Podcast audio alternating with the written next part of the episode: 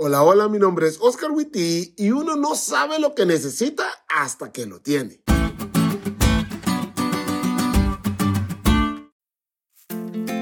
El marketing o mercadotecnia es, en pocas palabras, hacerte necesitar algo que no sabías que necesitabas. Un ejemplo de marketing exitoso lo tiene Apple. El 29 de junio del 2007, Steve Jobs subió al escenario y mostró por primera vez el iPhone. Y en ese entonces los seres humanos en toda la ancha faz de la Tierra dijeron, yo no quiero, yo necesito un iPhone. Y ok, a lo mejor a vos no te gustan los iPhones y eso es respetable, pero debes reconocer que las campañas publicitarias de los iPhones crean una sensación de necesidad de las funciones que implementan. Por ejemplo, ya existían las cámaras digitales e inclusive en el tiempo en que fue lanzado el iPhone ya existían los celulares con cámara. Pero el iPhone redefinió la experiencia de cámara en un celular y gracias a eso Conozco a muchas personas que quisieran tener un iPhone porque necesitan un celular con una cámara como esa. Bueno, esa sensación de no saber que necesitaba algo hasta que lo tuve fue la que experimenté cuando estudié mi lección hoy.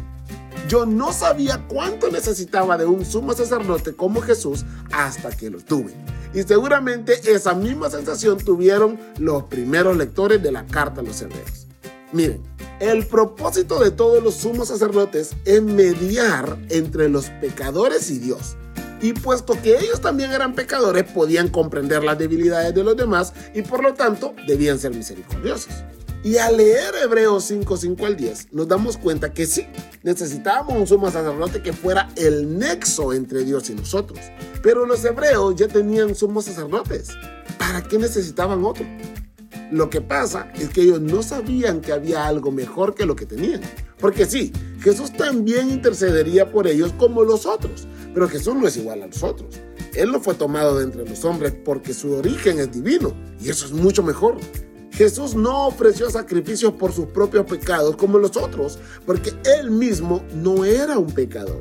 Sin embargo, como si todo lo demás no fuera lo suficientemente bueno, en su experiencia en la tierra, Jesús fue perfeccionado en el sentido de que sus sufrimientos lo calificaron para ser nuestro sumo sacerdote.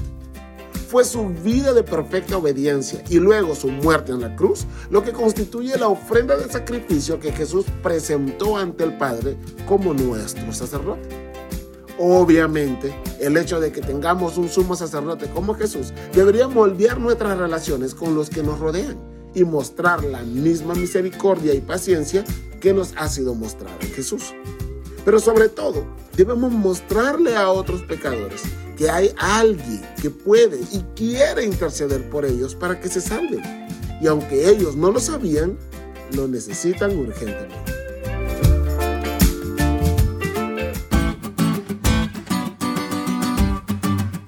¿Te diste cuenta lo cool que estuvo la lección? No te olvides de estudiarla y compartir este podcast con todos tus amigos. Es todo por hoy, pero mañana tendremos otra oportunidad de estudiar juntos.